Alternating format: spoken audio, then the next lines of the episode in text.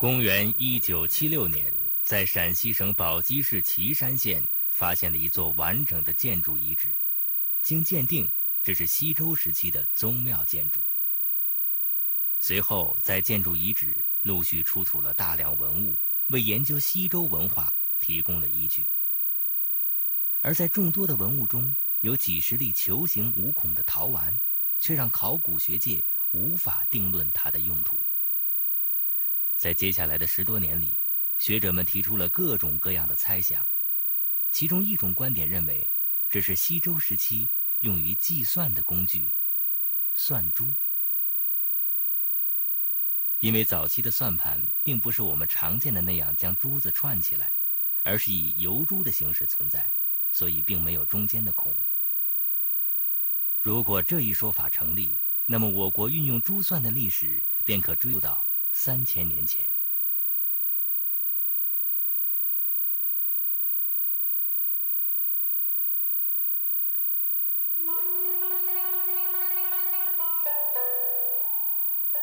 在我国传统的计算工具中，有一种是用各种珠子做计数元件，按照一定规则把它们排列起来，表示数字和进行各种计算。我们称之为算盘。算盘上所用的珠子称为算珠。珠算便是用算盘做工具的一种计算方法，是中国古代数学的又一项重大发明。然而，珠算究竟起源于何时？是早在上古黄帝时代，还是晚到数千年后的元代？学术界。对此有着各种不同的观点。那么，西周时期的陶丸为什么会被一些专家认为是珠算用的算珠呢？第一，当时的社会需要需要计算工具，因为在这个同时出土的有一个名呃有个酒器，它上面记载着用一百个盆盆杯可以去交换买卖。呃，一千三百亩地，可见当时地亩的车辆交换都需要进行计算。那这样的时候就要计算工具。第二点，我们最早的一本记记载计算工具的书叫《数数记忆》，这个《数数记忆》里面记载的有一种珠算。上面是一个柱当五，一个下面一个柱当一，上面只有一个柱，下面是四个柱。啊，怎么样区别？以色别柱，用颜色来别柱。哎，我们发现这个头发呢，它恰恰是两种颜色，一种是青色，一种是黄色。青色的柱二十粒，黄色的柱七十粒。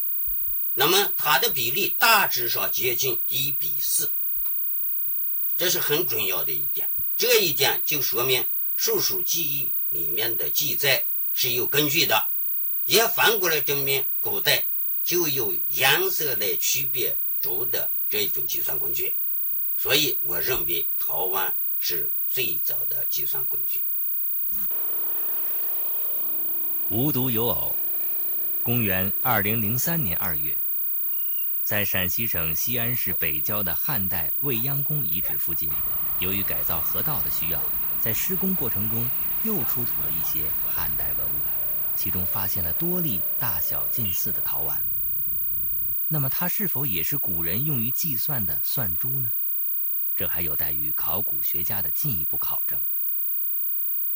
然而，如果这真是算珠，那么古人是怎么会想到用小珠子？来做计算的呢？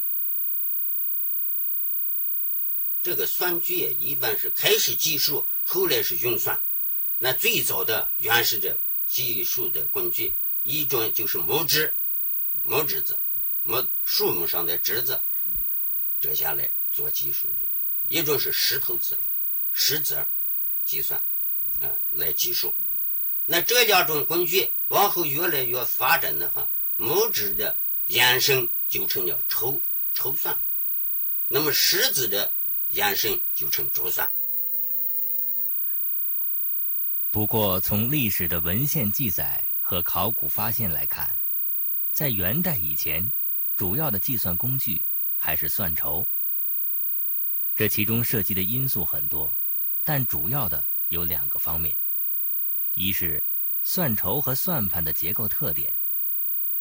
算筹可以纵横排列，通过多层的摆设来计算，这一特性也叫多重张位，使算筹有很强的位置性，可以进行高级运算。特别是人们以红黑来区别算筹，用红色代表正数，用黑色代表负数，这样可以很好的解决方程中遇到的负数问题。而算盘是在一个横行上做运算。也就是一重张位，因而限制了算盘的用途。凡是算盘能够解决的问题，算筹也能解决；反之则不然。另外，他们各自的算法不同。长期以来，人们总结了一套适用于算筹的完备的算法，而珠算则是借用了算筹的算法。但是，由于算盘的一重张位，所以算筹算法的很多方面不能直接搬上算盘。需要创造出适于于算盘上演算的特殊算法，所以元代以前，珠算一直没有流行起来。世界上也曾有过许多国家出现过形式不同的算盘，但是后来都先后消亡了。究其原因，或许也是算法问题没有得到很好的解决。那么，怎么要把多重张位的算法改革成一重张位？这是一个很主要的问题，这不仅仅是改革计算工具的问题，也就是说，不是改革硬件的问题、硬件的问题，而要考虑它的软件，就是这个算法怎么样改革。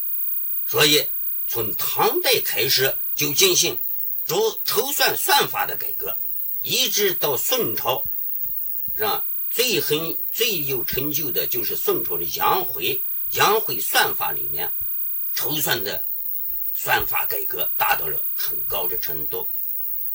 它这一个总的趋势就是把多重张位的算法改革成一重张位，适应于珠算上来进行运算，这是重点。